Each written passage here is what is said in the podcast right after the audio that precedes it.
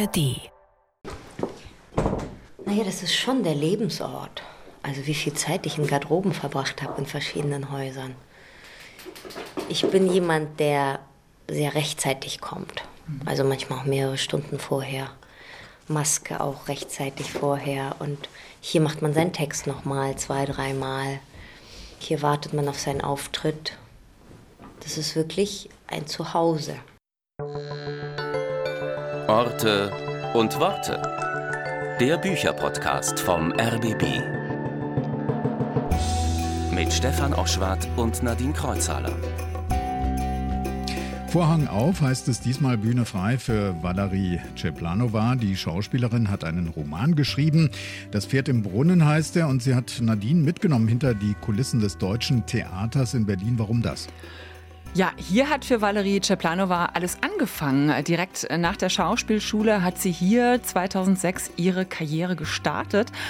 Ja, und weil wir uns in Orte und Worte ja immer an Plätzen treffen, die wichtig sind für die Autorinnen und Autoren oder die in ihren Romanen eine Rolle spielen, ging es diesmal hinter die Bühne mit ihr. Also noch eine Schauspielerin, die schreibt, das ist ja gerade ziemlich in Mode, oder? Ja, das stimmt allerdings. Also äh, Joachim Meyerhoff fällt mir da ein, der schreibt ja schon länger. Oder Andrea Sawatzki. Äh. Edgar Selge, äh, Matthias Brandt, alle stimmt. schreiben auf einmal Romane und jetzt also auch Valerie Ceplanova. Dabei ist die ziemlich gut ausgelastet als Schauspielerin. Also sie dreht für Kino und Fernsehen, stand zum Beispiel für Serien wie Vorstadtweiber oder im Angesicht des Verbrechens äh, vor der Kamera. Und sie ist eine gefeierte Theaterschauspielerin. Im Sommer ist sie als Nathan der Weise eingesprungen bei den Salzburger Festspielen und da hat sie 2019 auch schon die Buhlschaft im Jedermann gegeben. Und sie hat das Gretchen in der Faust-Inszenierung von Frank Hastorf an der Volksbühne gespielt. Da hat sie mich total begeistert. Ja, und 2017 war sie Schauspielerin des Jahres. Seit vier Jahren konzentriert sie sich aber vor allem auf Film und Fernsehen. Und sie dreht auch aktuell und war tatsächlich nur zufällig mal für zwei Tage in Berlin. Da habe ich sie dann treffen können und ich bin froh, dass sie jetzt auch Schriftstellerin ist, ehrlich gesagt, denn das Pferd im Brunnen hat mir richtig gut gefallen. Lass mich raten, sie erzählt von ihrer Kindheit. äh, jein. Valerie Ceplanova lässt ähm, autobiografisches einfließen, auf jeden Fall. Sie ist in Kasan geboren, einem Dorf an der Wolga, 800 Kilometer von Moskau entfernt in Russland. Damals 1980 war das noch die Sowjetunion. Und mit acht Jahren ist Valerie Ceplanova dann mit ihrer Mutter nach Deutschland gegangen. Und so passiert das auch im Roman mit Valja. Als junge Erwachsene reist diese zurück in ihr Geburtsland, vor allem um ihre Großmutter Nina zu besuchen, an die sie sich kaum noch erinnert.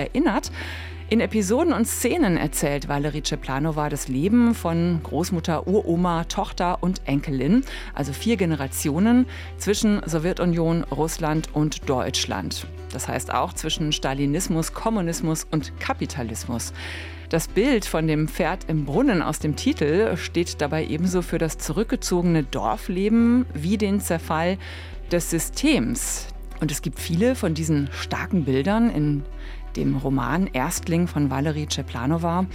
Der handelt von starken Frauen und schwachen und abwesenden Männern, von Kriegsfolgen und Prägungen, vom Überleben, der Liebe und vom Tod. Und aber auch von Grießbrei, Bratkartoffeln und Radieschensalat.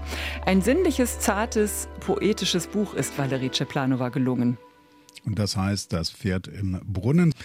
Mich interessiert jetzt noch, wie diese vielbeschäftigte Schauspielerin eigentlich äh, zum Schreiben gekommen ist und dafür überhaupt Zeit findet. Ja, das erfährst du jetzt. Darüber habe ich mich natürlich mit Valerie Ceplanova unterhalten. Wir sind hinter den Kulissen am Deutschen Theater herumgeschlichen, muss man sagen, denn da wird äh, gerade mit Hochdruck für eine Premiere geprobt. Also wir durften leider nicht auf die Bühne, aber Valerie hat mir gezeigt, wo für sie alles angefangen hat und ihre Gänge, die sie damals so gegangen ist. Ja, und sie kam auch nicht alleine. Sie hat ihren Hund mitgebracht, den kleinen Pudel Juri. Ja, Nadine Kreuzhaler backstage äh, am Deutschen Theater mit Valerie Ceplanova. Vorhang auf.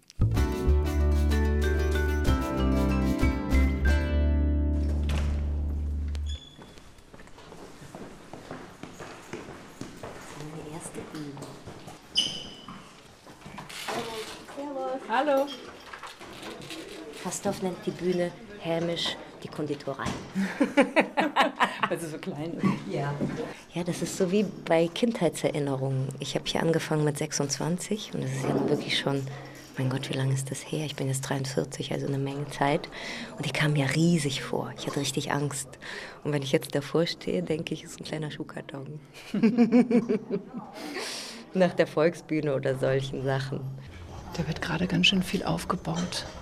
Bühnen, Arbeiter sind da zugange. Stecken Gerüste zusammen.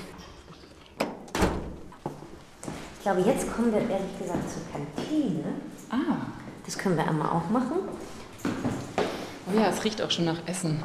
Nach Eintopf irgendwie. Ja, das ist nicht meistens im Theater nach einem Topf. genau.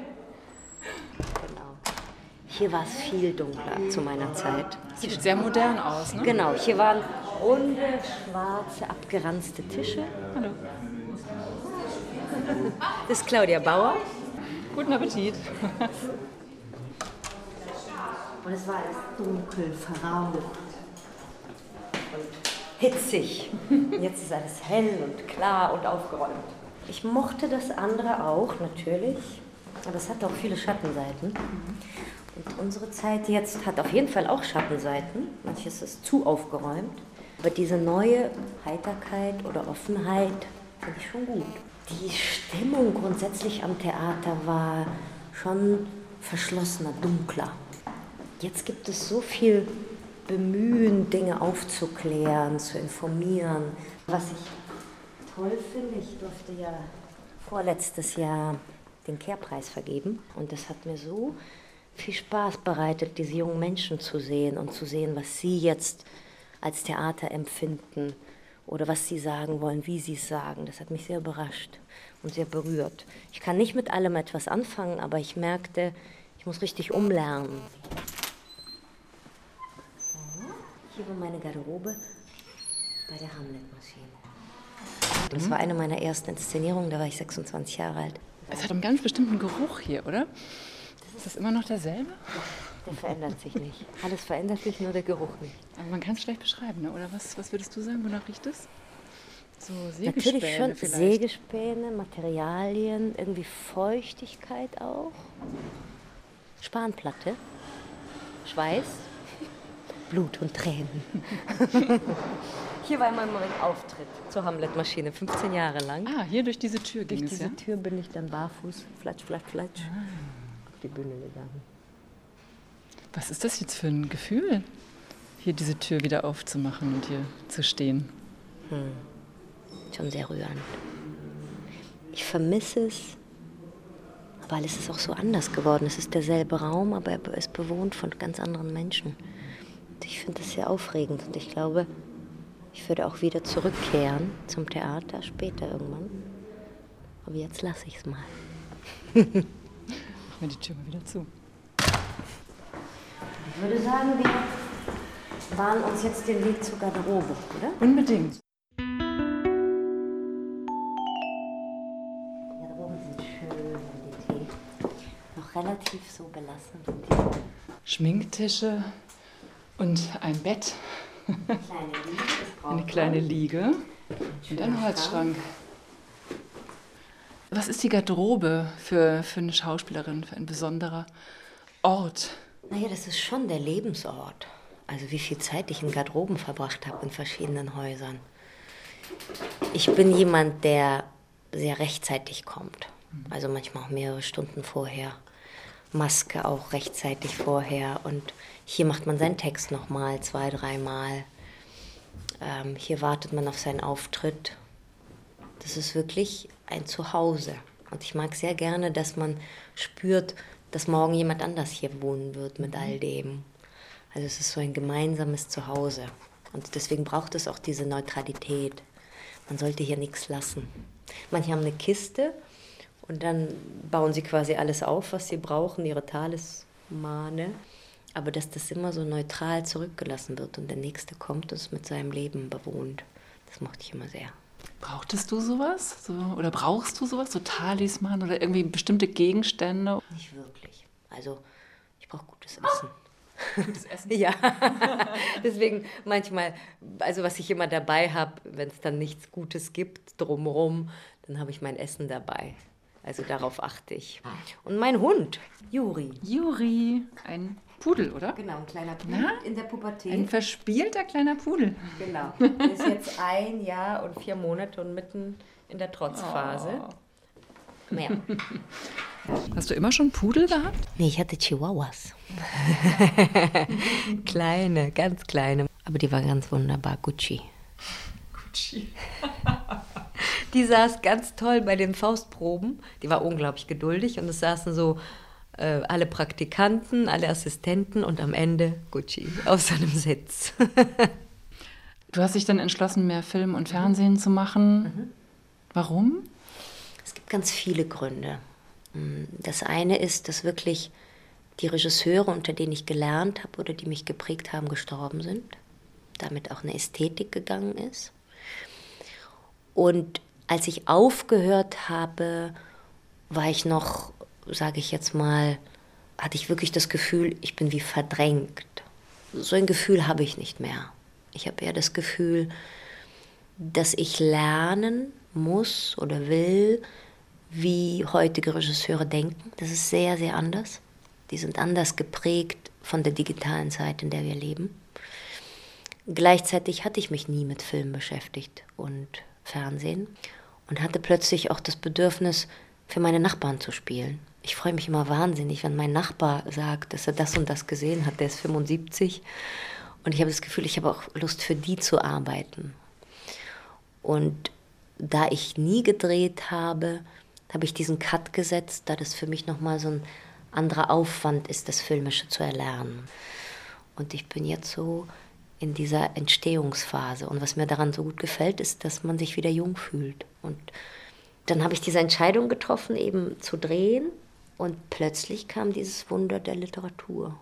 Plötzlich bekam ich diese Mail von Rowold Da müssen wir jetzt mal genauer drüber sprechen. Das ist ja schon. Ja, aber das ist quasi, das ist mir wichtig, dass das zusammenhängt, weil ich fing an zu drehen und es entstand die erste Pause, die erste Arbeitslosigkeit.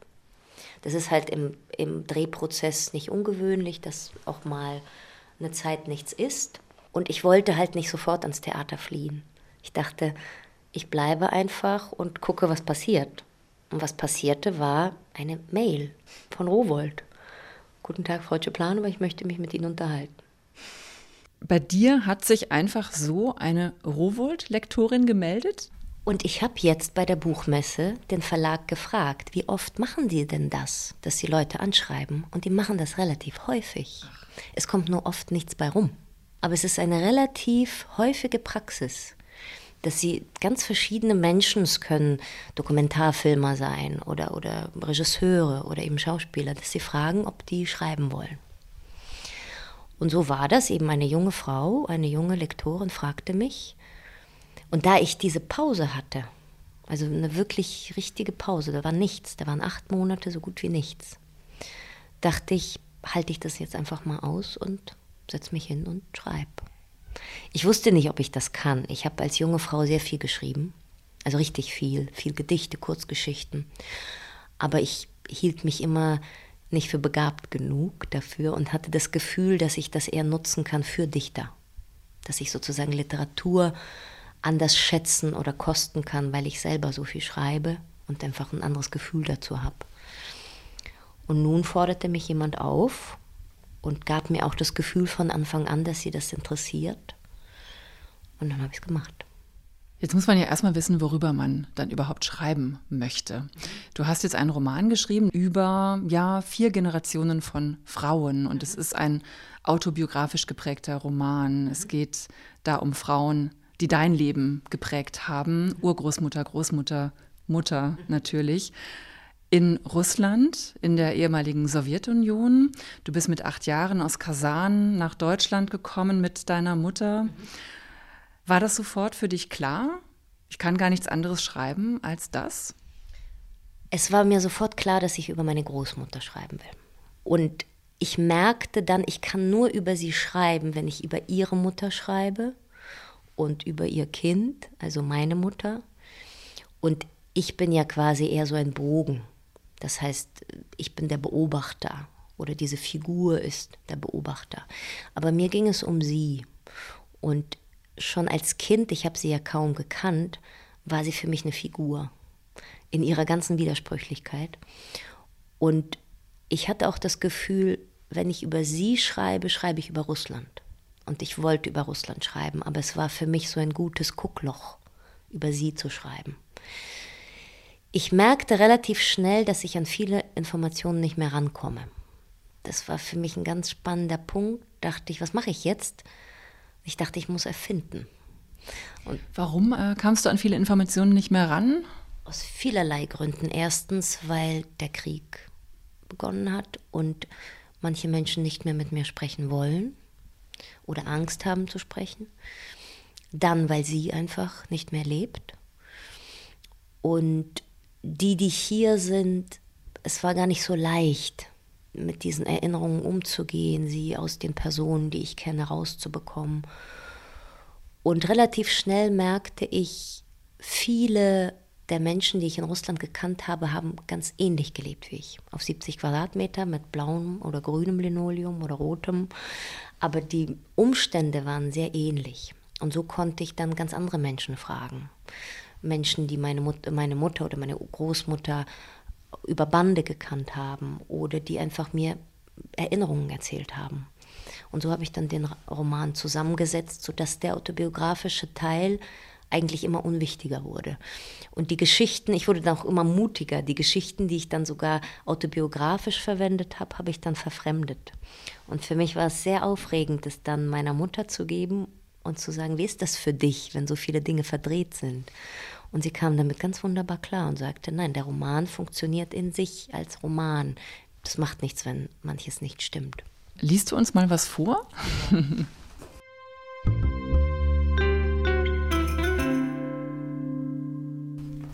Ich würde am Anfang anfangen. Der Schaukelstuhl. Seit neun Jahren steht in diesem Winter für Winter beheizten Zimmer in Russland ein Schaukelstuhl, auf dem niemand mehr sitzt. Vielleicht verstaubt er, vielleicht auch nicht. Wo sollte der Staub herkommen? Die Fenster werden nicht geöffnet. Niemand trägt Dreck rein. Kein Luftzug geht. Ich weiß nicht, ob die weißen Gardinen vergilben. Es könnte sein, dass sich die alten Kerzen verbiegen von der hartnäckigen Zentralwärme von Oktober bis März.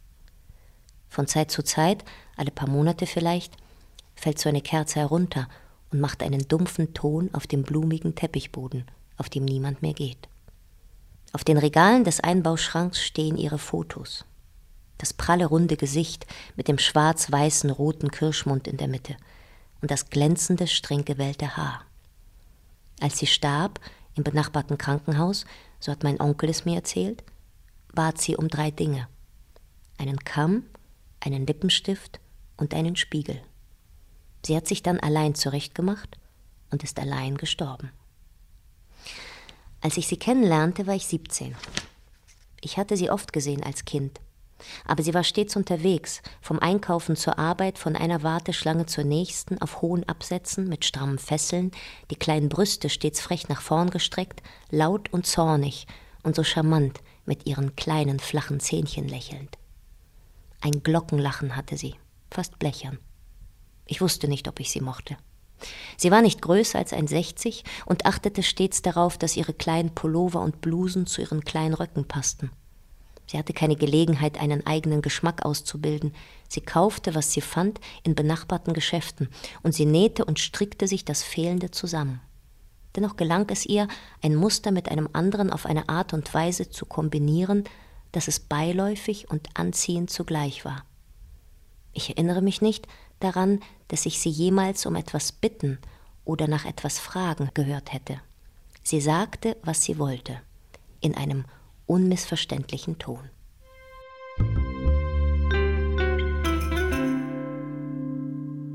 Vielen Dank. Hier lernen wir die Großmutter kennen durch die Augen der Enkelin Valja, die in Berlin lebt mhm. und eben jetzt die Wohnung der verstorbenen Großmutter in Kasan besucht. Warum ist gerade die Großmutter, die würde ich sagen ja schon sowas wie die heimliche Hauptfigur mhm. äh, deines Romans ist, warum ist gerade sie so wichtig von all diesen Frauen? Ich finde in ihr überschneiden sich so viele verschiedene Zeitströmungen. Ihre Mutter war noch ganz mit der Natur. Sie konnte nicht lesen. Sie war ganz Mutter. Sie hatte keinen wirklichen Ehrgeiz oder ein Interesse, irgendwo hinzukommen. Und in ihr gibt es plötzlich dieses Erwachen eines Wollens. Sie wollte Krankenschwester werden, beziehungsweise sie wollte Ärztin werden, wurde dann Krankenschwester. Sie wollte in die Stadt. Sie wollte etwas sehen. Sie wollte Paris sehen. Sie hatte Wünsche. Und viele sind nicht in Erfüllung gegangen, aber sie hatte diese Kraft und diesen Ehrgeiz. Bis zum Ende ihres Lebens hielt sie das aufrecht.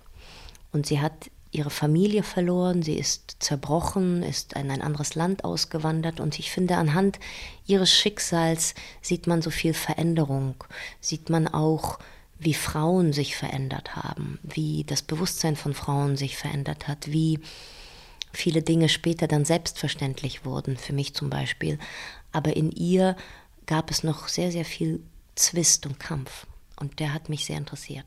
Es gibt einen Satz, ich würde sagen, das ist der zentrale Satz des Buches.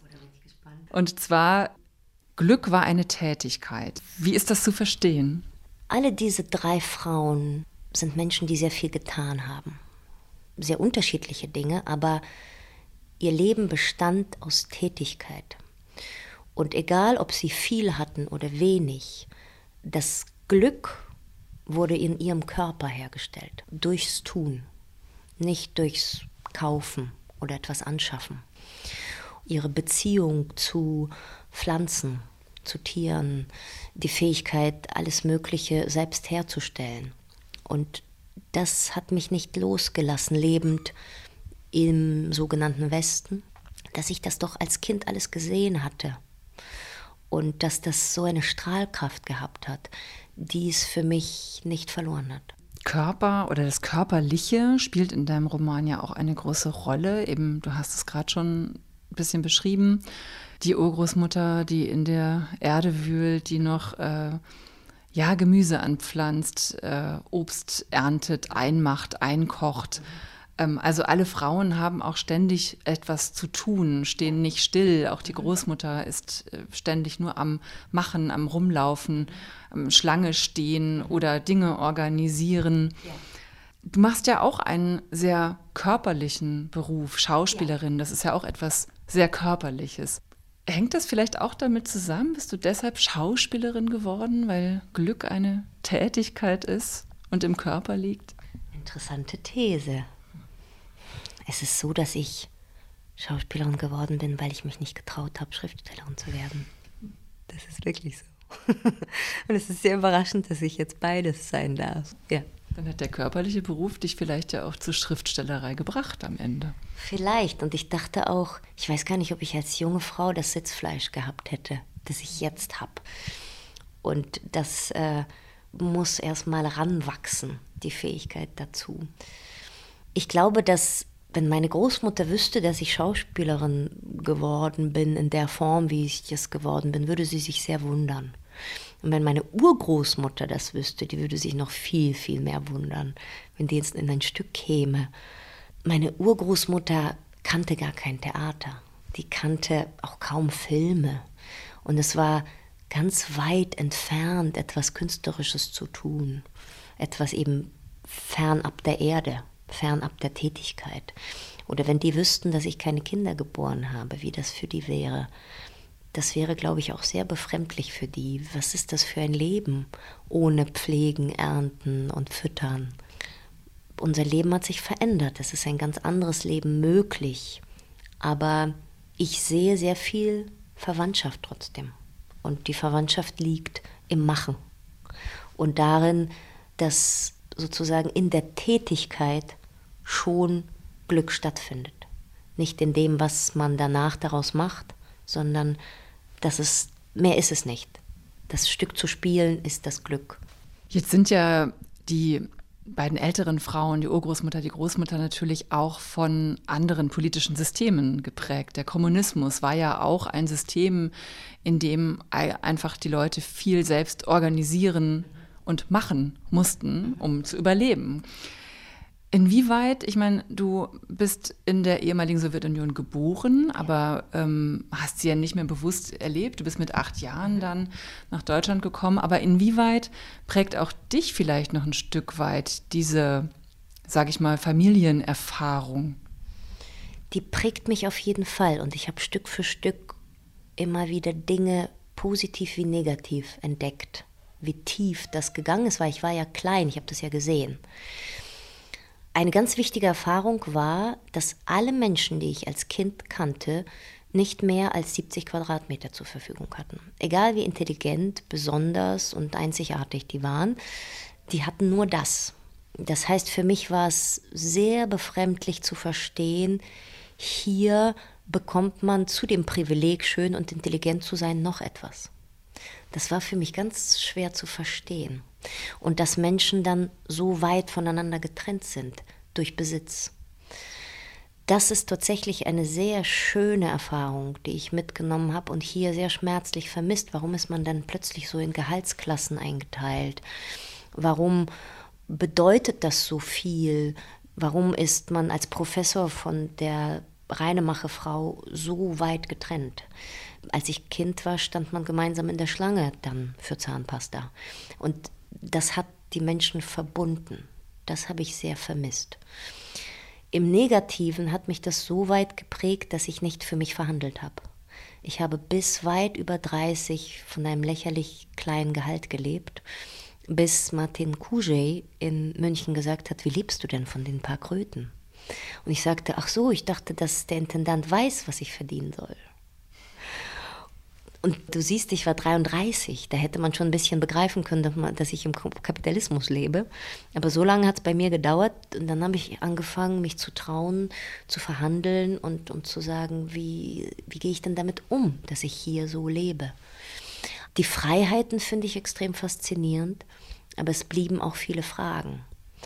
Ähm, müssen Menschen so getrennt sein in Blasen aus Verdienst? Müssen sie so eingesperrt sein in große leere Wohnungen, die sie gar nicht wirklich nutzen? Was passiert mit Menschen, wenn sie mit so vielen Gütern umgeben sind? Was ist meine Position dazu? Da bin ich mehr geprägt, als ich früher gedacht habe von diesen Gedanken. Und ich bin sehr froh, dass das zurückkommt in die Gesellschaft und dass ich das allerorts sehe, auch in Bezug zum Beispiel auf Menschen mit Behinderung. Es war in Russland sehr viel normaler, dass in einem Dorf man als Kind mit sehr verschiedenen Menschen zusammenkam. Und dieses Verbinden dieser Räume, das finde ich längst überfällig. Und ich finde, das geschieht jetzt auch in der Gesellschaft. Mm, das klingt jetzt ein bisschen so, ähm, das klingt ein wenig nostalgisch sehr positiv. Das ich meinte das ja eben zweischneidig. Das heißt, ich meine, dass die Unmündigkeit, zu denen, zu denen die Menschen erzogen wurden, ist für mich etwas Schreckliches. Die Gemeinsamkeit, die daraus entstanden ist, war aber wunderbar. Aber absolut negativ ist die Bevormundung. Darin sehe ich nichts Nostalgisches. Und das jetzt zum Beispiel, das habe ich auch versucht in meinem Buch auszudrücken, dass die Religiosität an die Stelle der Bevormundung gerückt ist. Das empfinde ich auch als extrem schwierig. Und aus der Bevormundung und der starken Religiosität ist das erwachsen, was wir jetzt leider haben. Ein entmündigtes Volk, das jetzt sehr, sehr um sozusagen sein eigenes Profil kämpft. Aber ich wollte nicht verleugnen, dass ich sehr schöne Erfahrungen gemacht habe als Kind. Und das als Kind zu sehen, dass die Großmutter sich alles Fehlende eben zu, zurechtstrickt und dass sie ihren Geschmack selbst macht, dass die eigene Mutter die ganze Zeit am Nähen ist und mir aus ihren alten Kleidern neue genäht hat. All diese Erfahrungen waren wunderbar. Mir wurde nichts gekauft. Und das, davon wollte ich erzählen, dass in diesem Land, dass aus dieser Bevormundung eben etwas entstanden ist, was ganz, ganz kostbar ist. Die Selbstständigkeit. Aber leider ist die missbrauchbar, wenn man nicht dazu ergänzt, dass man demokratisch denken muss. Im Roman werden ja diese Widersprüche deutlich zwischen eben ja dem Alltagsleben und auch schon einem Zweifeln am System oder diesem Gefühl, das ist nicht richtig. Genau. Das ist ein sehr langer Weg aus so einer Utopie heraus.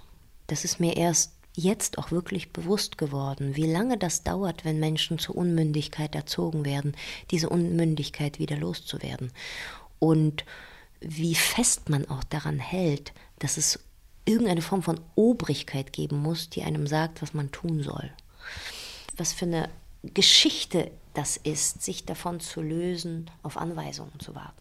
Ich habe gelesen, dass du deine russische Identität ja sozusagen auch erstmal wieder entdecken musstest. Ne? Also als ihr nach Deutschland gekommen seid, 1988, da hat deine Mutter dann aufgehört, mit dir Russisch zu sprechen, damit du Deutsch besser lernst. Das ist eine, eine, äh, ziemlich radikale Maßnahme, die auf ein Kind, glaube ich, erstmal auch eine ganz schön krasse Wirkung hat, oder? Das stimmt. Ich habe mehr als ein halbes Jahr geschwiegen.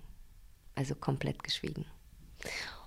Es gab aber eine kleine Gruppe von Mädchen in dem Dorf, die meine Mutter damals gebeten hat, mir alles zu zeigen und zu erklären und die Worte zu sagen. Und mit denen bin ich mitgetrottet.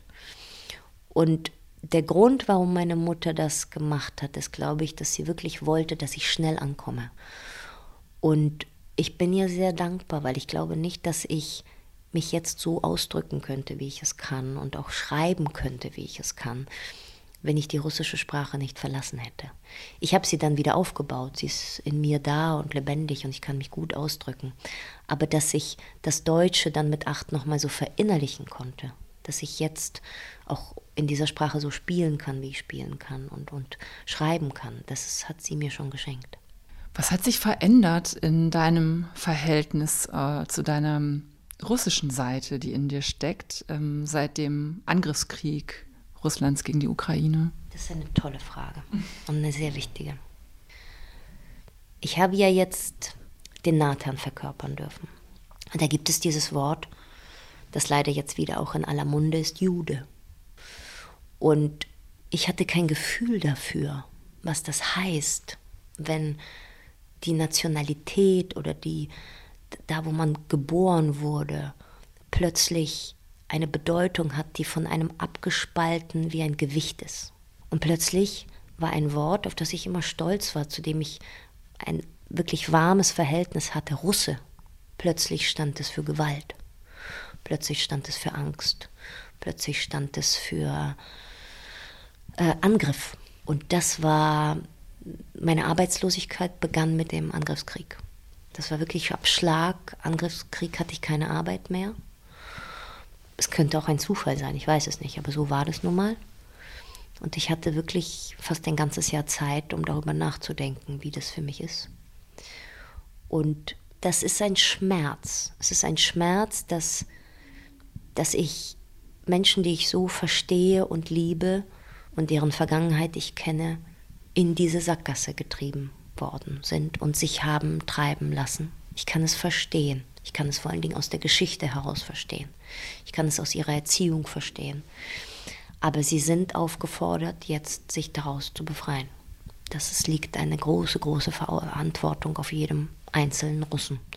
Ob es nun heißt, Russland zu verlassen ich bin jetzt im Gespräch mit einem wunderbaren Film- und Theaterregisseur, Alexander Zeldowitsch, der geflohen ist und der jetzt hier ist und, und, und schaut, wie er hier überlebt.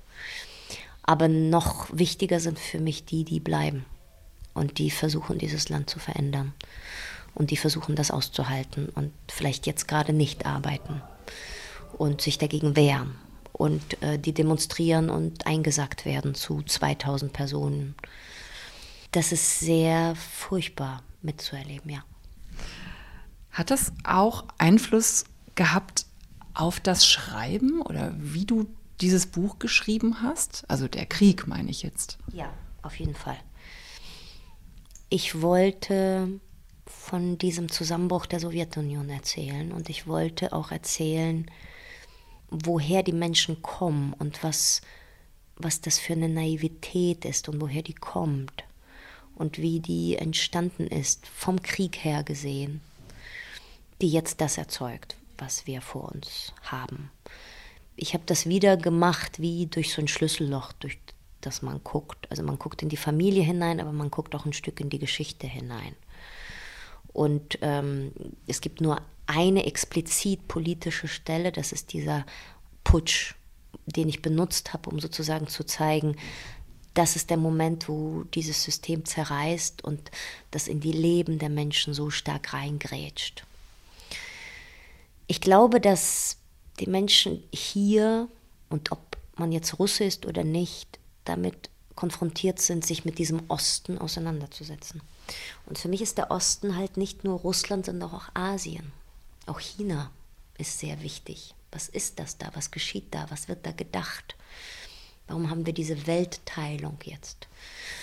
Und nun haben wir auch diesen Israel-Palästina-Konflikt, der ja auch so ein Alt-Neu-Konflikt, neue Welt, alte Welt. Und ich glaube, wir entkommen diesen Konzepten nicht mehr. Das war irgendwie ruhig oder ruhig gestellt oder schien sich befriedet zu haben, aber das ist nicht befriedet. Dieser Konflikt und diese verschiedenen Sichtweisen auf Welt sind da und sind eine Wunde und wir müssen uns damit beschäftigen. Wir können daran nicht vorbeigucken.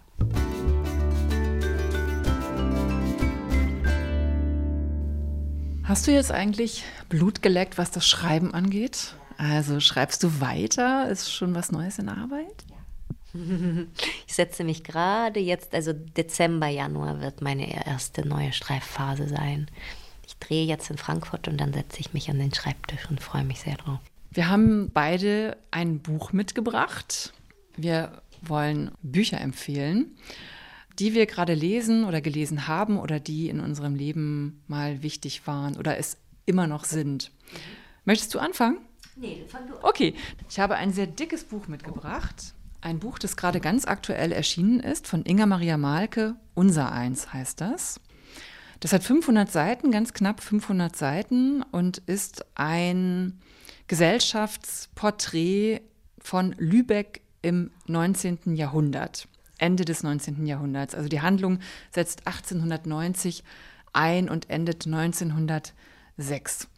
Im Zentrum steht eine Lübecker Kaufmannsfamilie und es taucht noch ein ganzes Karussell von anderem Personal auf, äh, Senatoren, Konsuln, andere Kaufmannsfamilien, aber auch Dienerschaft, also Lohndiener, Dienstmädchen. Wenn man das jetzt hört, dann denkt man natürlich direkt sofort an die Buddenbrooks und ja. Thomas Mann. Und es kommt nicht von ungefähr, weil Inga Maria Malke auch Thomas Mann und sogar den Roman Buddenbrooks in die Handlung mit einbaut. Und ich finde, sie macht das ganz wunderbar, dass sie zum einen eben wirklich ein ganz pralles Gesellschaftsporträt liefert und von den Zwängen erzählt, von diesem engen Korsett, in dem die Leute gefangen waren, noch zur Kaiserzeit, vor allem die Frauen. Und zum anderen ist es auch ein wunderbares Wer ist wer im Romanspiel, ja. weil sowohl historisches, historische Figuren als auch Figuren aus den Buddenbrooks da auftauchen. Also es hat so doppelte Böden. Es erzählt eben einmal von von äh, dem Roman, was hat Thomas Mann beeinflusst und dann aber eben auch von der Rezeptionsgeschichte.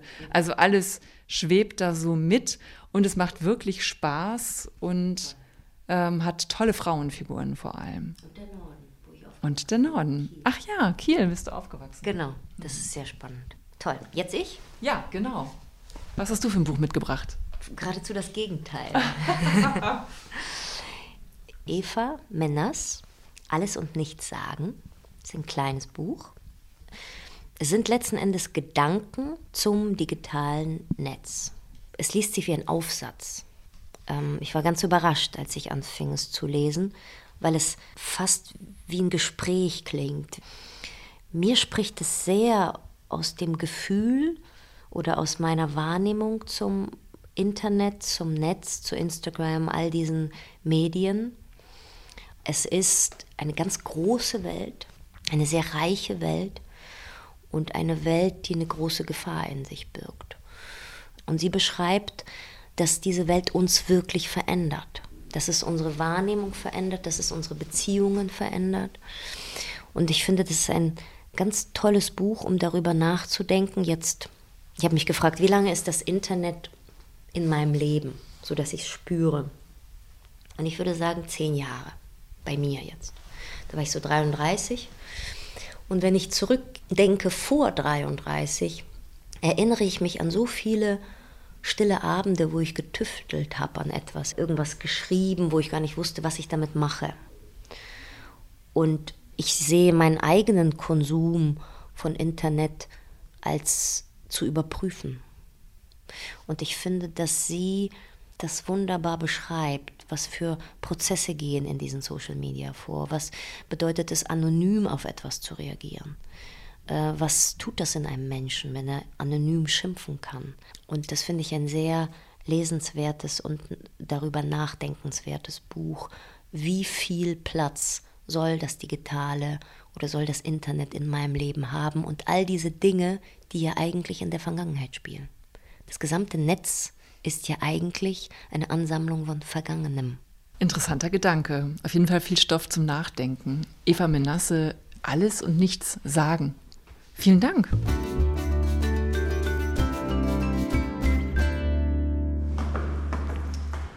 Wo führt diese Treppe hin? Sieht aus wie ein Notausgang. Teeküche. Was ist das für ein Gang? Den kenne ich gar nicht. Tja, glaube noch eins runter. Eins runter. Also ich wäre hier verloren. Ich bin ja so, also nicht orientierungsfähiger Mensch. Und dieser Geruch ist einer meiner ältesten Theatererinnerungen. Dieser Geruch hier. Mhm. Ich weiß nicht, was das ist. Sehr undefiniert. Das ist so. Ja. Das riecht so ein bisschen wie Rauch, irgendwas. Genau. Ne, so was Holziges, Fast Rauchiges. verbrannt. Genau. Vielleicht ist es einfach wirklich das alte Gemäuer. Ich glaube, es ist wirklich das DT-Gemäuer. Die ganze Kritik hängt hier im Raum. Ich glaube drin. auch, das ist der Angstschweif.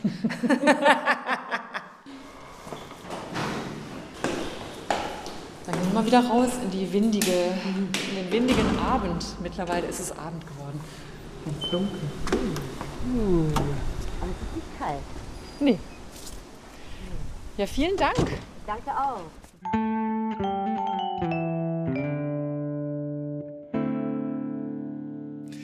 Ja, der Vorhang senkt sich am Deutschen Theater in Berlin. Valerie Czeplanova hat Nadine hinter den Kulissen herumgeführt und äh, Theaterluft geschnuppert im wahrsten Sinne des Wortes, oder? Ja, äh, tatsächlich haben uns bei unserem Gang äh, durch äh, das Theater viele Gerüche begleitet. Von Eintopfaromen über Staub, Holz und auch ein bisschen Hund war vieles dabei. Also es war eine sinnliche Erfahrung, genau wie das auch ihr Buch ist. Ja, und es war eine schöne Begegnung, unkompliziert, offen. Sie hat sich übrigens total gefreut, weil eine der Mitarbeiterinnen am Deutschen Theater ihr erzählt hat, dass sie gerade ihr Buch liest. Und das heißt, das Pferd im Brunnen. Wem würdest du es empfehlen? Für Fans der Schauspielerin ist es natürlich ein Muss, aber der Roman ist wirklich auch ansonsten ein Genuss für alle, die sich für die leisen Töne interessieren, die Spaß an kraftvoller, aber zarter Sprache haben, zum Beispiel an Sätzen wie diesen. Ich zitiere mal. Ich glaube, Sterben ist wie ein verlorener Zahn. Gestern Abend hatte man ihn noch und heute Morgen wurde er gezogen. Das ist alles.